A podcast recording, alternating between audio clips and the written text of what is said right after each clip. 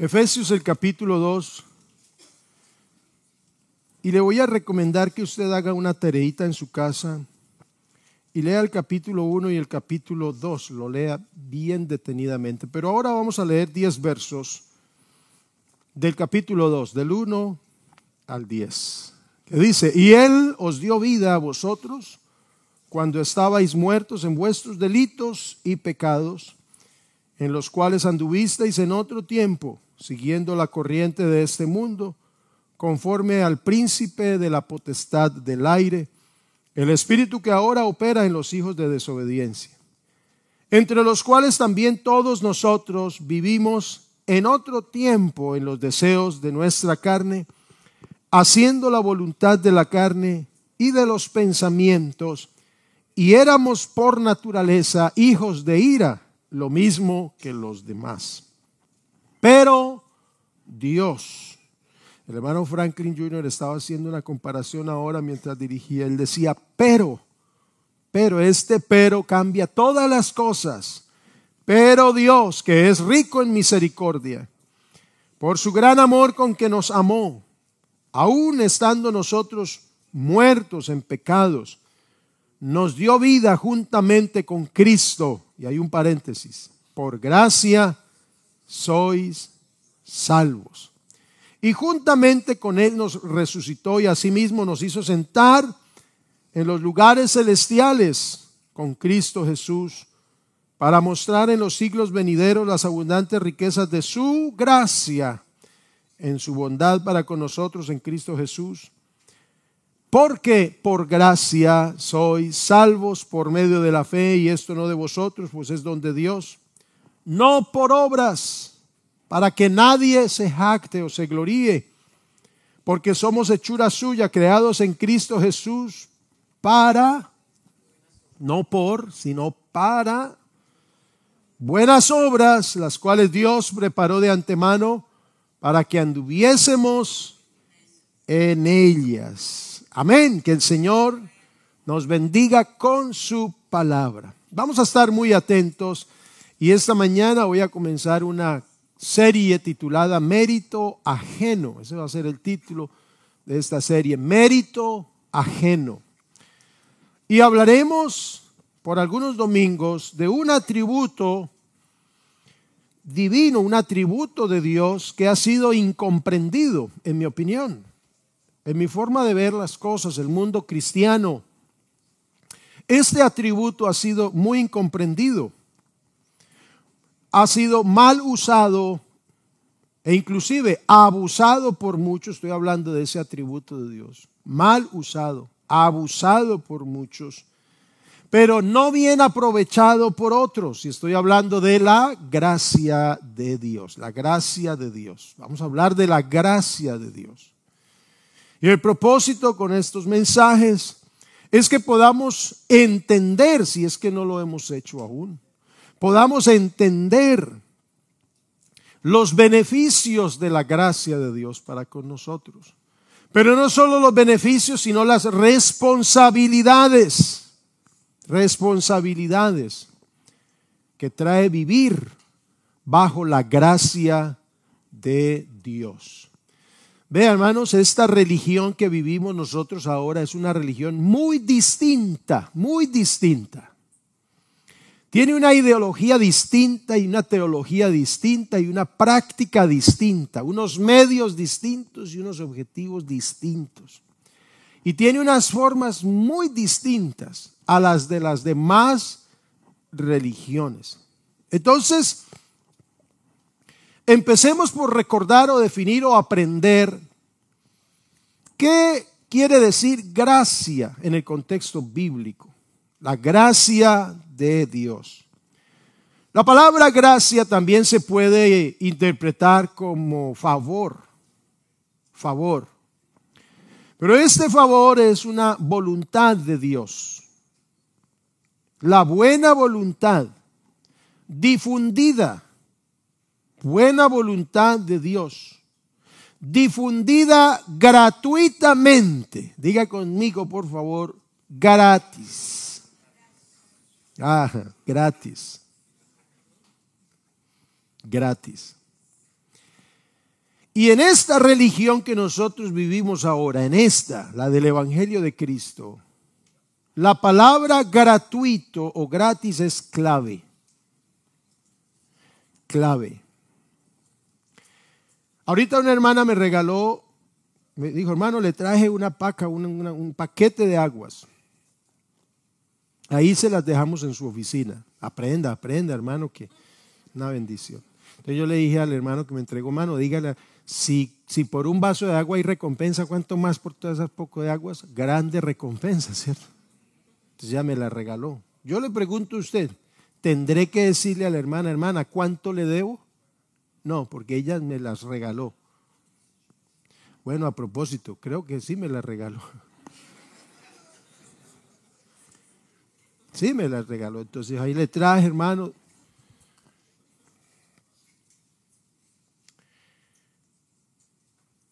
Yo tendré que decirle, hermana, ¿cuánto le debo por eso? No, yo no le debo, solamente tengo que hacer es agradecido. Pero yo no tengo que pensar, ay, ahora le debo yo esa.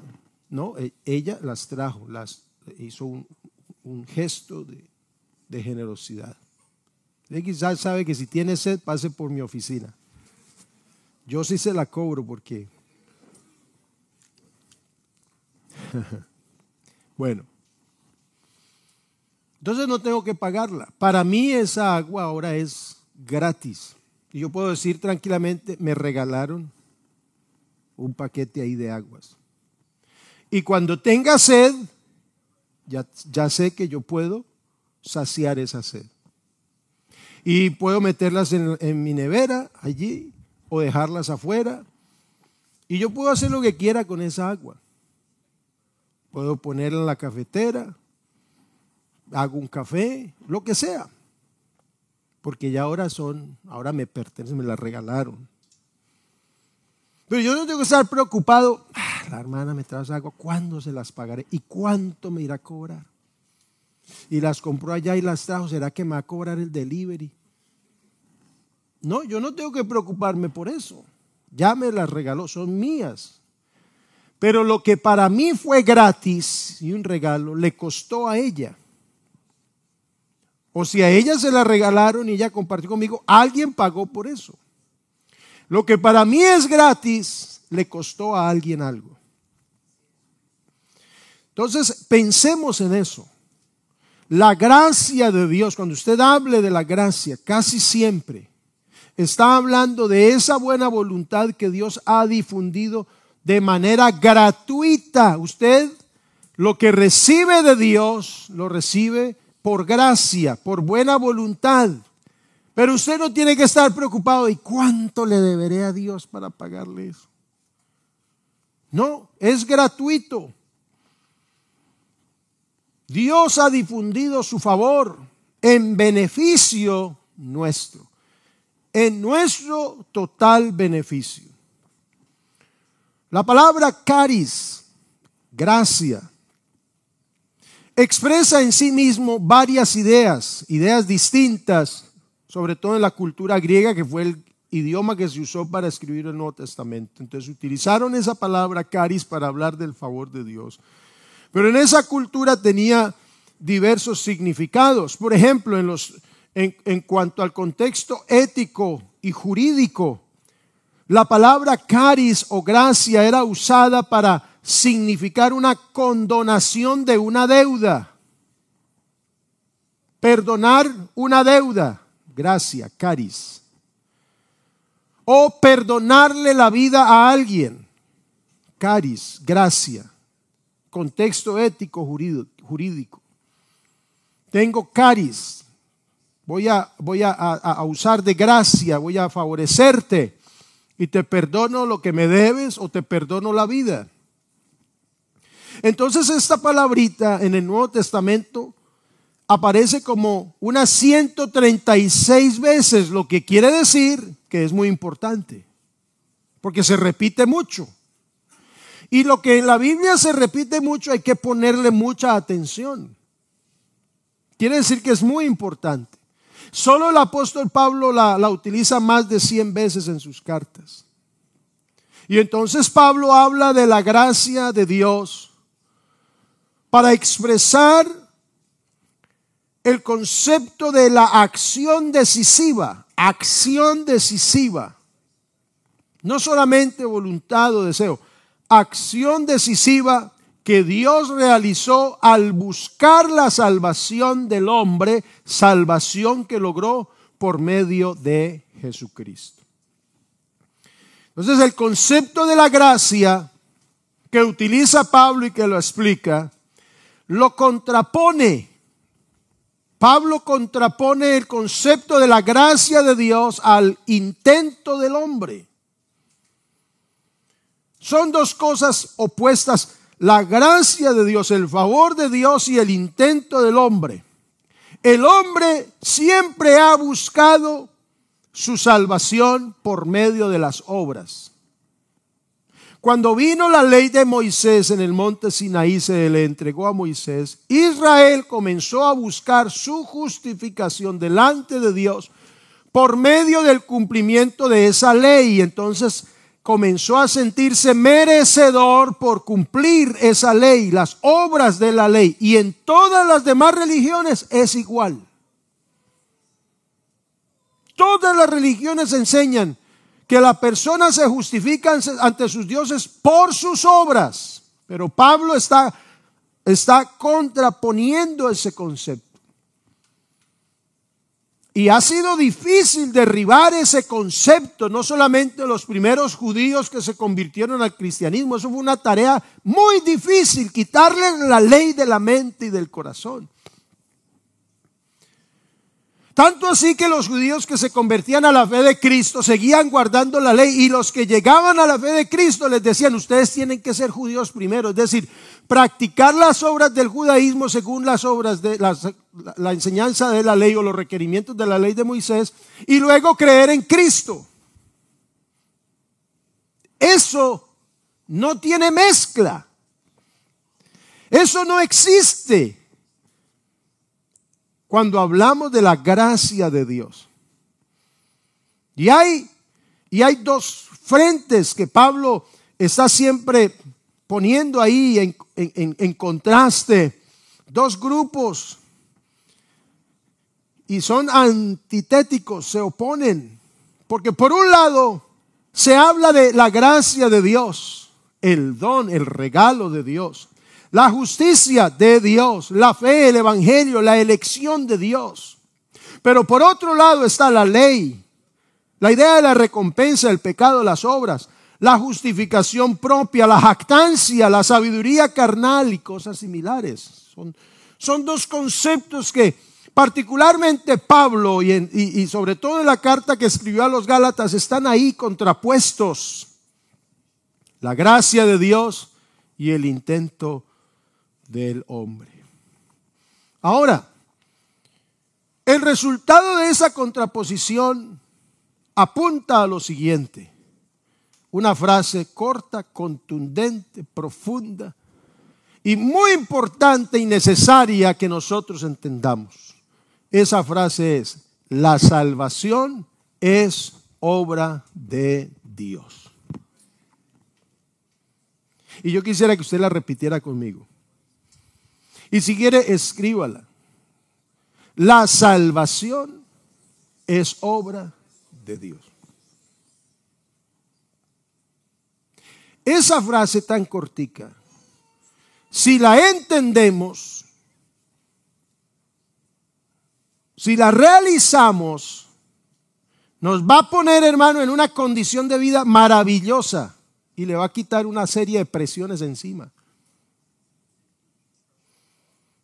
La salvación es obra de Dios. La iniciativa de la salvación nunca ha sido del hombre, nunca, nunca. Pablo nos dice aquí, Él os dio vida, lo leíamos. Él os dio vida cuando estabais muertos en delitos y pecados. Entonces la salvación no es una iniciativa del hombre. La salvación es una iniciativa y es una obra de Dios. Es un milagro. Todo lo que encierra el tema de la salvación y de la, de la redención del ser humano tiene que ver con un milagro. La misma encarnación de Dios en Cristo es un milagro, un milagro. Volvamos a leer Efesios 2, 8 al 9, lo leo en esta versión ahora. Dios los salvó por su gracia cuando creyeron. Quiere decir que la gracia salvadora de Dios se activa en una persona cuando la persona cree en esa iniciativa de Dios. Mientras la persona no crea en ese plan, en esa iniciativa, no va a ser objeto de esa gracia salvadora. Ahí va a estar la gracia. Es como que me pusieron el agua en la oficina y yo nunca la tomo. Tengo sed. Tengo mucha sed. Y ahí está el agua. Yo digo, no, pero es que yo no se la he pagado a la hermana. La hermana me trajo, pero no se la he pagado. Y ¿Y qué tal que venga de regreso por ella? O que, y empiezo a, fijarme una serie de conceptos. Ah, lo que ella dijo es, guárdeme esa agua. Y yo no la entendí bien. Guárdemela ahí en la oficina. Y en cualquier momento viene ella por esa, por esa agua y, yo con. Y no hago uso de ella. Pues hasta que yo no crea y realice que es que me la regalaron, no voy a usarla. Y si la uso sin creer eso, Voy a tener una acusación en mi conciencia. Me tomé este, esta botella de agua y eso es de esa hermana y no se la he pagado. Me tomé lo que no es mío. Y a toda hora voy a vivir con una acusación en mi mente. Y esa agua no me va a saber bueno. Me va a saber maluco. Así hay gente con el concepto de la salvación. De la misma manera. Dios los salvó por su gracia cuando creyeron. Y mire esta afirmación. Grabémonos esto, dice, ustedes no tienen ningún mérito en eso. Y esta afirmación a veces es como decepcionante, ¿cierto que sí? Porque es que uno quiere siempre tener parte en las cosas. Todo lo bueno uno quiere tener parte en lo Ay, ¿por qué no me invitaron? ¿Por qué no me tuvieron en cuenta? Yo hubiera colaborado. Ay, eso tan bonito. ¿Y por qué no me llamaron? Yo hubiera dado, yo hubiera hecho. Y cuando dicen, vea, esto lo hicimos gracias a la ayuda de fulano, fulano, uno ah, se siente bien. Y uno está esperando que lo nombren. Vaya que no lo nombren. Hay gente que se ha descarriado porque no le nombraron ahí. Y cosas pasan, de verdad, ¿qué cosas pasan? Se, por, por alguna razón no me nombraron. Y justo a mí. Bueno, eso sería otra enseñanza, otro tema. Pero a uno siempre le gusta ser parte de algo.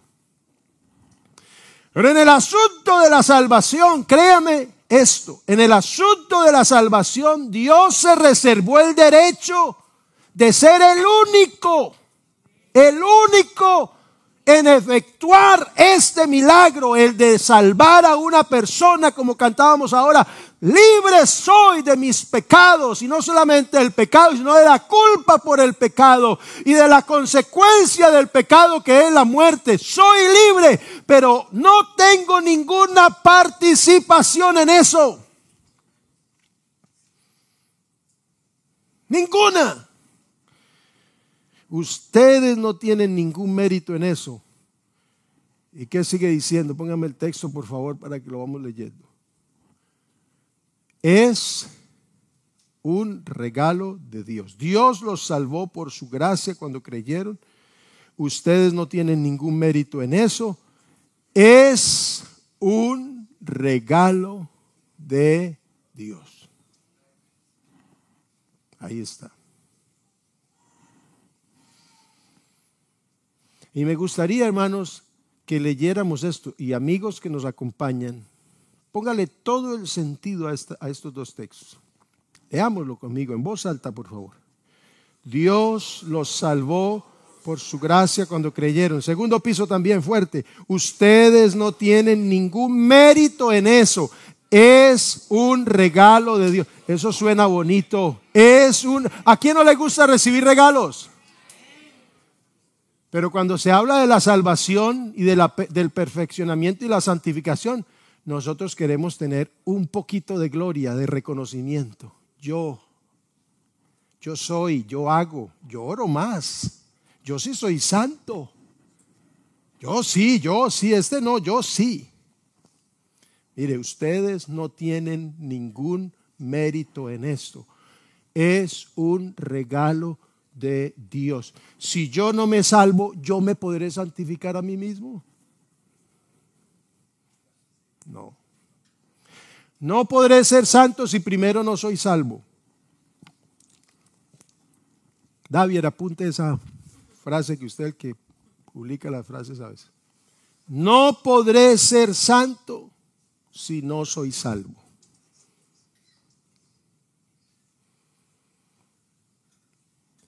Ningún cristiano va a entender el concepto de la santificación si primero no experimenta la salvación. Porque Dios no va a santificar a un perdido.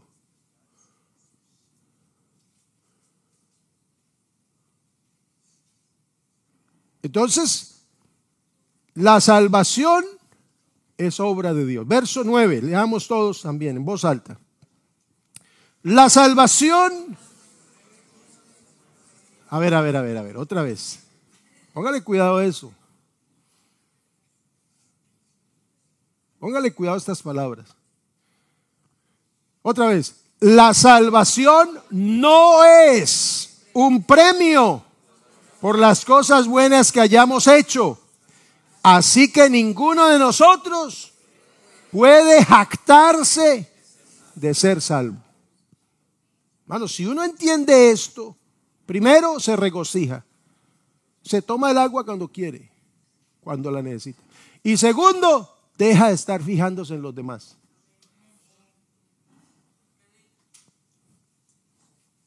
Porque como la salvación es de Dios, y si usted es más malo que yo, Dios lo va a salvar a usted. Yo no puedo hacer nada por usted. Y si yo soy más malo que usted, el único que me puede salvar es Dios.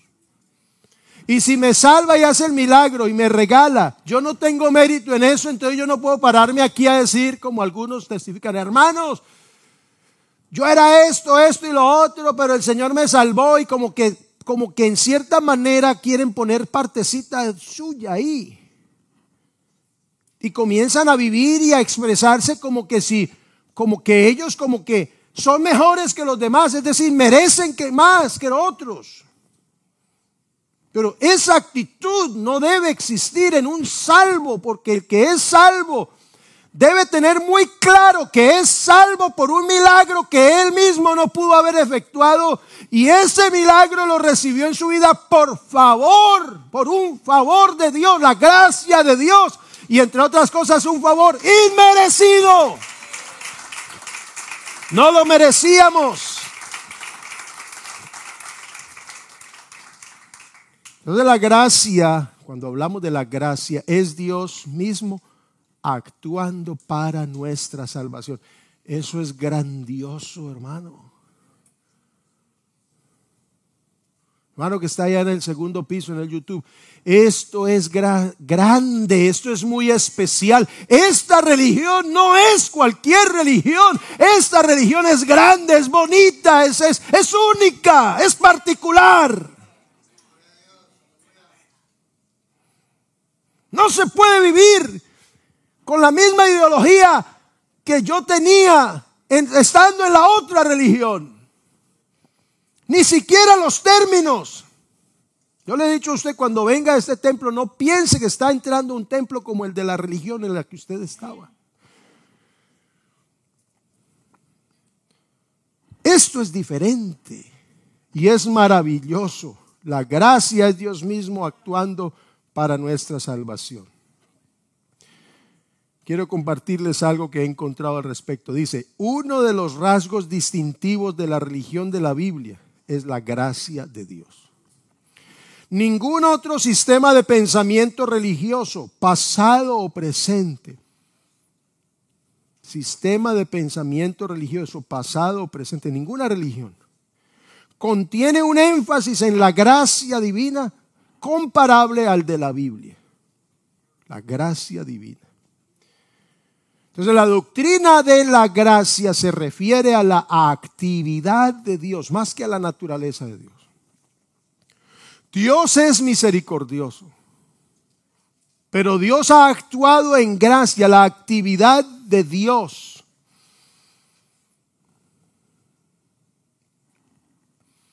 Dios es misericordioso, pero ha actuado en gracia para venir a hacer la obra de la salvación. Entonces la gracia es la dimensión de la actividad divina que permite a Dios hacer frente a la indiferencia y a la rebeldía del pecador, del hombre.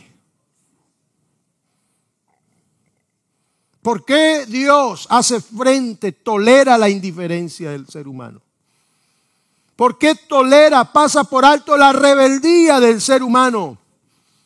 Porque siente gracia tiene bondad, actúa con un favor hacia el hombre. El hombre no lo, no lo merece, pero él actúa. Y entonces actúa con una capacidad inagotable de perdonar y una capacidad inagotable de bendecir. Dios es misericordia en acción. Entonces en el Antiguo Testamento, en el Nuevo Testamento está plasmada la gracia de Dios. Aún en la ley vemos plasmada la gracia de Dios. ¿Qué es lo que hace el Antiguo Testamento? Anticipa, prepara la gracia de Dios para su manifestación triunfal y definitiva en el Nuevo Testamento. Juan dice, la ley vino por medio de Moisés, Antiguo Testamento. Pero esa ley fue dada para preparar la llegada de la manifestación grandiosa de la gracia de Dios. La ley fue dada por medio de Moisés, pero la gracia y la verdad vinieron por medio de Jesucristo. Entonces en el Antiguo Testamento Dios se revela a sí mismo como un Dios misericordioso, como un Dios clemente, que es lento para la ira, grande en misericordia y fidelidad, que visita la maldad de los hijos y de los hijos de los hijos, pero que también extiende su misericordia sobre los hijos y los hijos de los hijos y es por iniciativa divina que la alienación humana o esa pérdida de la razón, cuando el hombre pierde el sentido de las cosas, es la iniciativa de Dios por gracia para convertir, para convertir el estado de esa humanidad indiferente y aceptarla es, no, no merece, la humanidad no merece porque hemos sido indiferentes, hemos sido rebeldes con Dios, pero por gracia Él cambia todo eso y abre un camino a la reconciliación y a la aceptación para ser redimidos, para ser rescatados, por gracia, por gracia. Y remitámonos unos momentos al Génesis. Dios creó al hombre, lo puso en el huerto del Edén. Lo bendijo. Le delegó autoridad, capacidad. Le, le, delegó unas tareas. Y le dio una prueba de obediencia que el hombre por fe debía cumplir. No por obligación, porque Dios dijo, de este árbol del huerto no pueden comer, de todos coman, de este no, el día que coman de este ciertamente morirán. Y Dios dejó ese árbol ahí, no le puso un cerco, no le puso prohibido pasar. Lo dejó ahí, libre. Sencillamente lo que el hombre tenía que hacer era creerle a la palabra de Dios. No por miedo, no por terror, no, por temor a la consecuencia, ciertamente morirás. Porque si el ser humano hubiera tenido simplemente temor a las consecuencias, no hubiera comido, no le creyó a Dios. Si por miedo a no morir hubiera sido, no hubieran comido del árbol por miedo. No, no, no, no, no toques. El Señor dijo que moriríamos. Y ninguno, no, no, olvídese, por miedo, solamente por miedo no hubieran alargado su mano. Yo pienso que eso sucedió. Muchas veces Adán y Eva pasaron por allí, se despertó la curiosidad, pero ellos decían, Dios dijo que no. Y en otras oportunidades dijo, no, no, pero vamos a morir. Hasta que llegó Satanás, encarnado en una serpiente. Y lo que Satanás hizo no fue agrandar ese miedo, ese temor. Satanás no hizo, no hizo énfasis en las consecuencias de la rebeldía, no. Satanás lo que hizo fue sembrar duda a lo que Dios, en lo que Dios había dicho. Con que Dios ha dicho. Y él no se enfocó en el morir, ciertamente morirás, no él se enfocó fue en hacer que Eva dudara de la palabra, de la palabra de Dios. Y ahí comienza todo, mi querido amigo, mi querido hermano. Cuando uno deja de creerle a Dios y comienza a creer en todo lo demás, ahí comienza su desgracia y la mía. Ahí comenzó la desgracia de la humanidad, porque Eva puso atención a esas palabras que ponían en duda la palabra de Dios. Palabra que tiene autoridad en sí misma, poder creador, que se cumple. Mientras que Satanás, dijo Jesús, es padre de mentira. Con que Dios ha dicho. No, no, no, eso no es verdad, pues sino que sabe Dios que ustedes van a ser como Él y eso es lo que no quiere. Ay, entonces se desprende todo ese tipo de cosas. Alargan su mano, ella come, después le da a su marido, viene la conciencia que los acusa y entonces se sienten indignos delante de Dios, se esconden. Pero Dios tenía que cumplir su sentencia. El día que Él comiere, ciertamente morirás. Él no podía decir, bueno muchachos, como uno a veces, les voy a dar otra oportunidad. Yo había dicho que no, pero bueno, otra oportunidad. O no, siempre no, no, es que yo estaba molestando, no, no, que pesar. Con pesar y todo, y con dolor y todo, Dios dijo, cuatro juicios. A la mujer, al hombre, a la tierra y a la serpiente. Cumplió su palabra tenían que morir. No murieron inmediatamente, pero algún momento esa sentencia se cumpliría. Y para hacerla efectiva, los sacó del huerto de Edén, para que no alarguen su mano del árbol de la vida y queden así pecadores y, y con esa conciencia torcida, ahora corrompida y vivan para siempre. ¡Fuera! Pero Dios mostró gracia y ahí comenzamos a ver la gracia de Dios en acción. Porque Dios cumplió su palabra y su sentencia, pero no lo hizo sin actuar con gracia. La sentencia se cumpliría, pero Él manifiesta su gracia para con el hombre, dice Génesis 3:15, pondré enemistad, le dice Dios a la serpiente, pondré enemistad entre ti y la mujer y entre tu simiente y la simiente suya. Pero mire esta palabra de gracia, esta la simiente de la mujer, le dice a la serpiente, te herirá en la cabeza era un anuncio profético del ministerio de Cristo Jesús que vendría de la simiente de la mujer.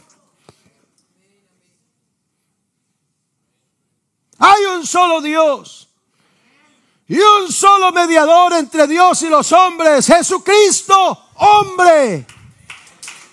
No era una apariencia de hombre, como lo dice el docetismo, era hombre, un hombre, el milagro de la encarnación de Dios. Dios se hizo hombre y se dio a sí mismo por todos. Gracia te herirá en la, en la cabeza.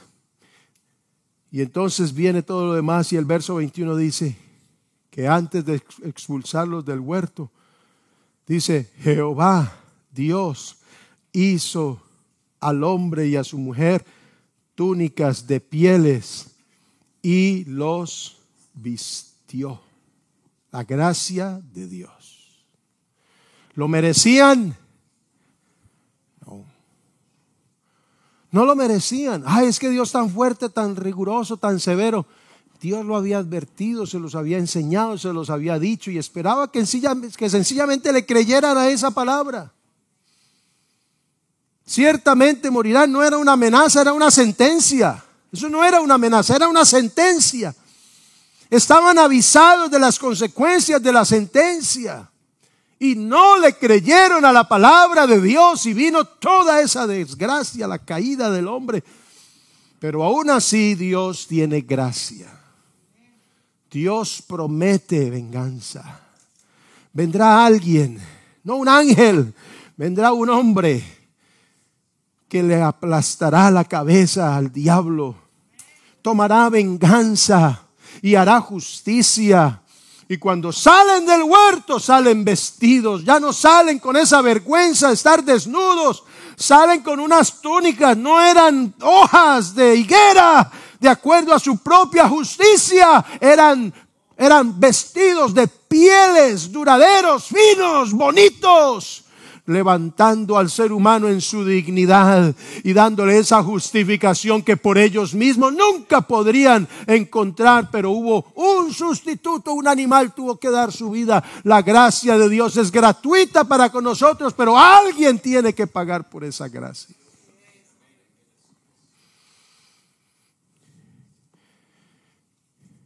El objetivo de la gracia es, es doble. Número uno, la gracia de Dios salva al hombre del pecado. Y número dos, la gracia de Dios limita la acción del pecado sobre el hombre para que pueda vivir bendecido con toda bendición espiritual en Cristo Jesús. La gracia de Dios tiene como objetivo salvar al hombre del pecado y limitar la acción del pecado sobre el hombre salvo. Quiere decir que si yo soy salvo, soy perdonado, es por gracia. Nada de lo que yo pudiera hacer pudiera pagar mi pecado, por mi perdón. Pero además, ahora que soy salvo por gracia y que yo no lo merecía,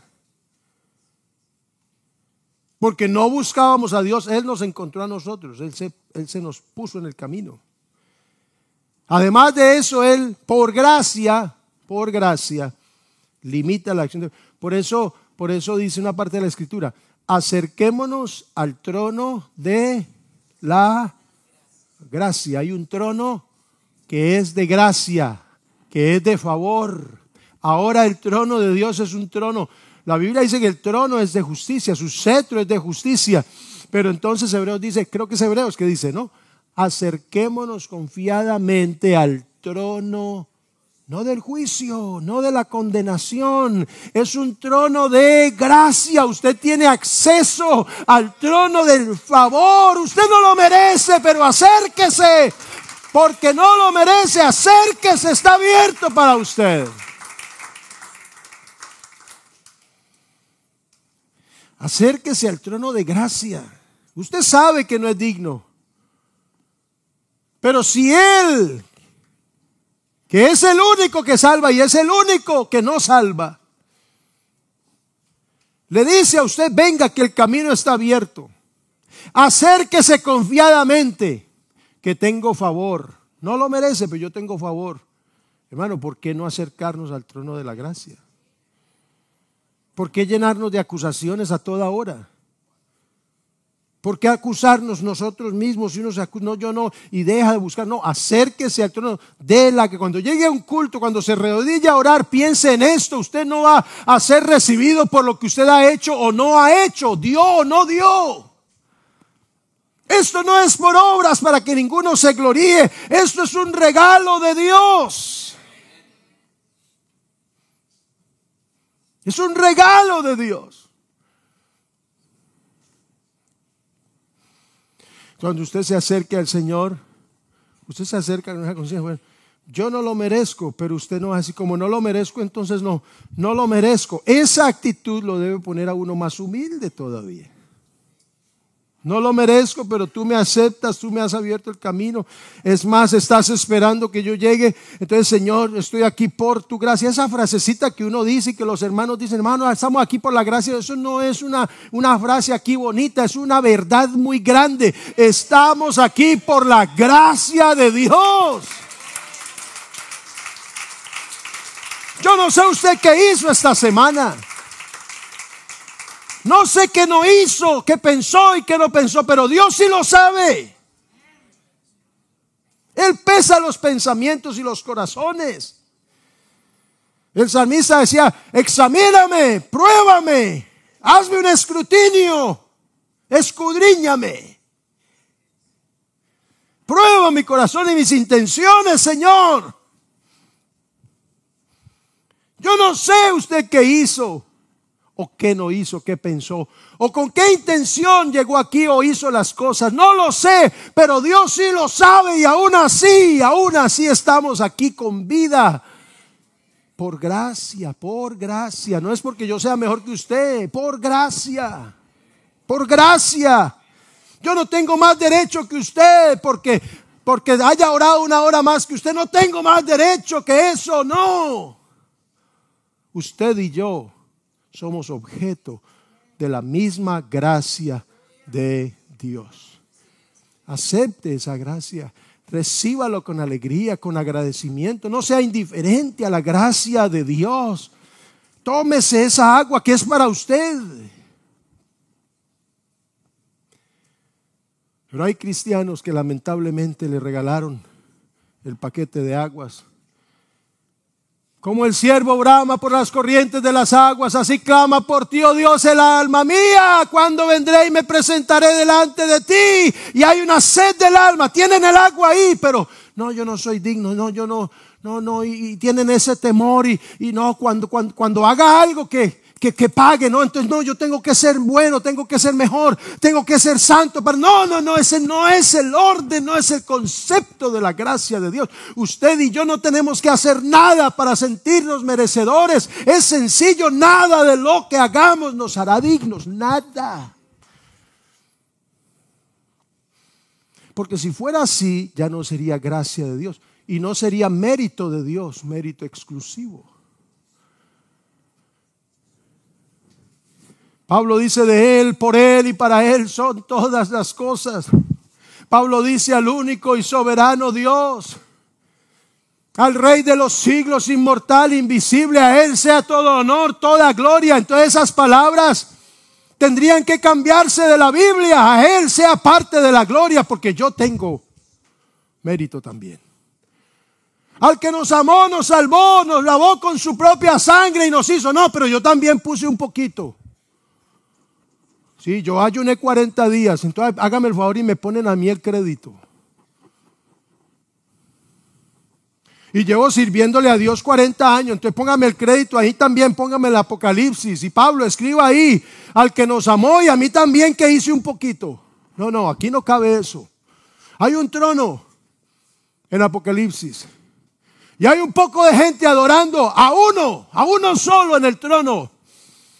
Porque no había uno digno que pudiera abrir los libros y sus sellos, el libro y sus sellos.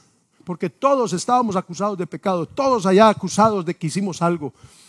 Entonces nadie podía abrir el libro que destapara la venganza de todo el mal de Satanás. Eh, Satanás no podría ser encarcelado y nada de eso. Y entonces Juan lloraba mucho, pero entonces ¿quién, quién, quién, es digno? ¿Quién, quién tiene esa, ese carácter moral y esa perfección? Y se le dice a Juan, no llores, porque aquí está Jesucristo, Él es digno de abrir el libro y abrir sus sellos. Él es el único. Él es el único.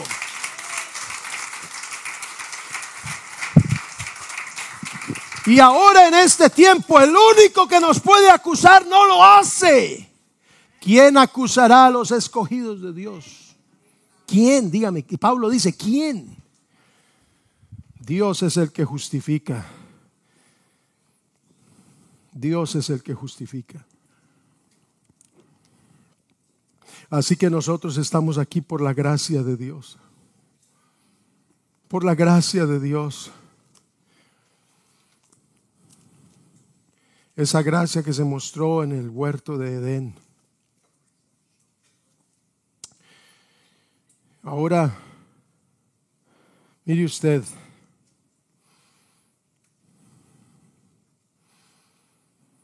Dios dijo, me arrepiento de haber creado al hombre. Y vamos, voy a tratar de cortar aquí por causa del tiempo. Que el Señor me ayude a concluir aquí esta parte porque siento que ya hay que terminar esta mañana.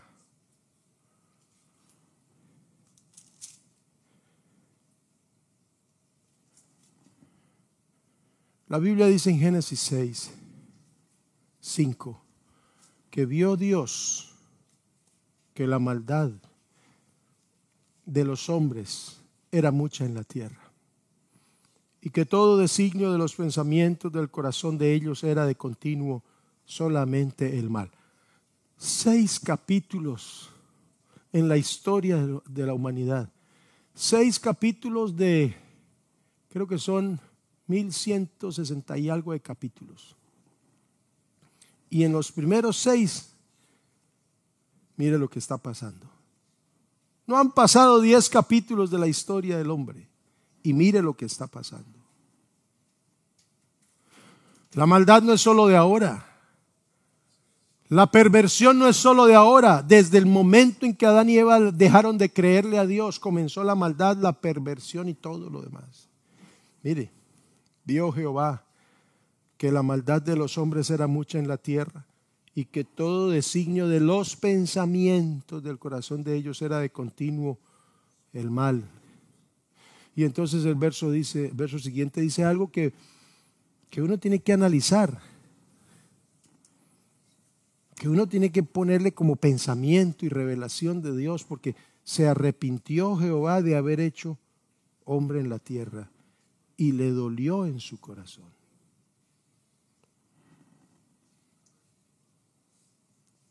Se arrepintió Jehová de haber hecho hombre en la tierra y le dolió en su corazón.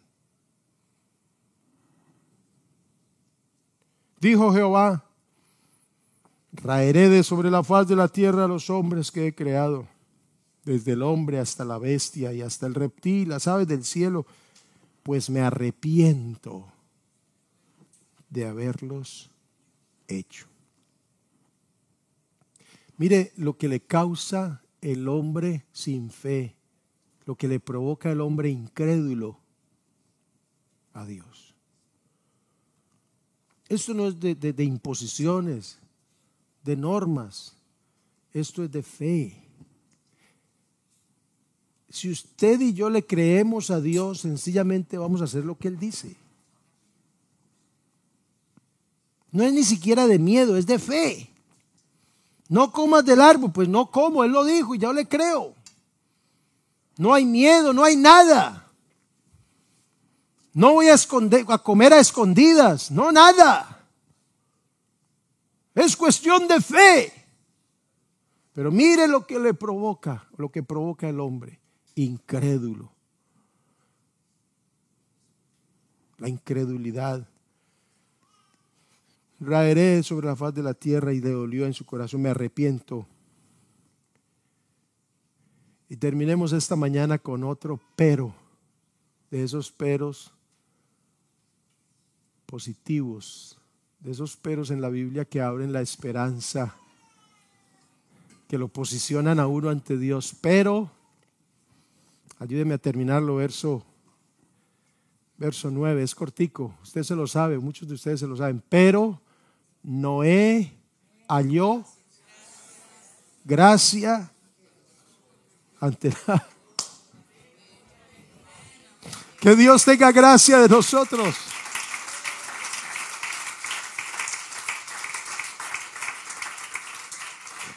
Hermano, lo que usted y yo debemos buscar es la gracia de Dios. No busque otra cosa, busque la gracia. Pero ¿por qué Noé halló gracia ante los ojos de Dios? ¿Madrugaba a orar dos horas? ¿Se vestía de tal o cual manera? No. ¿Iba a todos los cultos? Tampoco.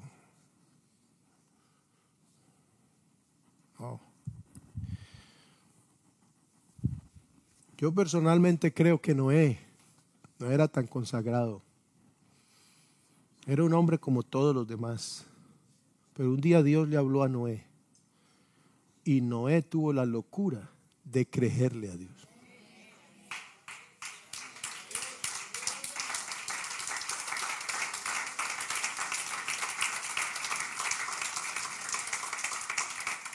Noé no halló gracia. Es que favor, si es favor, es favor. Pero si no hubiera tenido un mérito, no era favor. Romanos 4, y dije que iba a terminar el problema con nosotros los predicadores. Pero vamos a cumplir la palabra. Vamos a terminar esta mañana. ¿Sabe por qué Noé halló gracia ante los ojos de Dios? Por la misma razón que usted la puede hallar hoy, amigo, y por la cual usted, hermano, la ha hallado. Porque le creyó a Dios. Mire lo que dice el verso 22. Después de que Dios le dijo a Noé las medidas y todo el barco, en un lugar donde no llovía, no había río grande, le dijo, hágase un barco grandísimo, grandísimo, una cosa grande. Y mire lo que dice el verso 22. Y lo hizo así Noé. Entonces, ¿Noé o Sié? Sié. Si usted le cree a Dios, es Noé. Noé, póngame el texto, no se afane, dice Noé lo hizo así, Noé hizo conforme a a a qué, a qué, a, a veces ese todo nos cuesta, ¿cierto?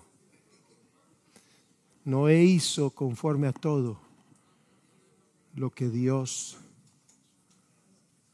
le mandó. Ponga a sonar ese piano, Felipe, porque es que tengo ganas de seguir. Pero lo que hemos digerido hasta el momento es sabroso. Hermano, es grande. Yo, yo soy indigno. Yo no merezco. Yo no lo merezco, créame, no lo merezco.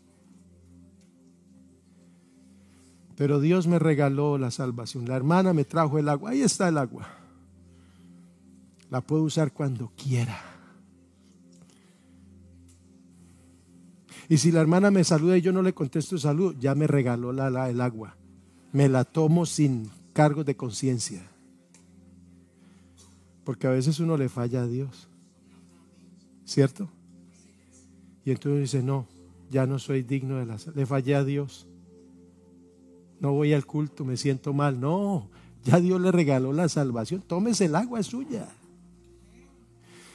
Que cuando yo esté degustando el agua me voy a acordar, uy, qué pena, y yo que no le contesté el saludito a la hermana, vea, esta agua tan rica, esta sed. Ay, hermana, Dios la bendiga, le voy a dar un beso, un abrazo, ¿cierto? Me, me deja, esposa. Es una anciana. Perdóneme, no le contesté el saludo, pero es que esa agua que me tomé ahorita me hizo acordar de usted. Así tiene que ser con Dios. Aunque usted le falle, aunque sea infiel, Él sigue siendo fiel.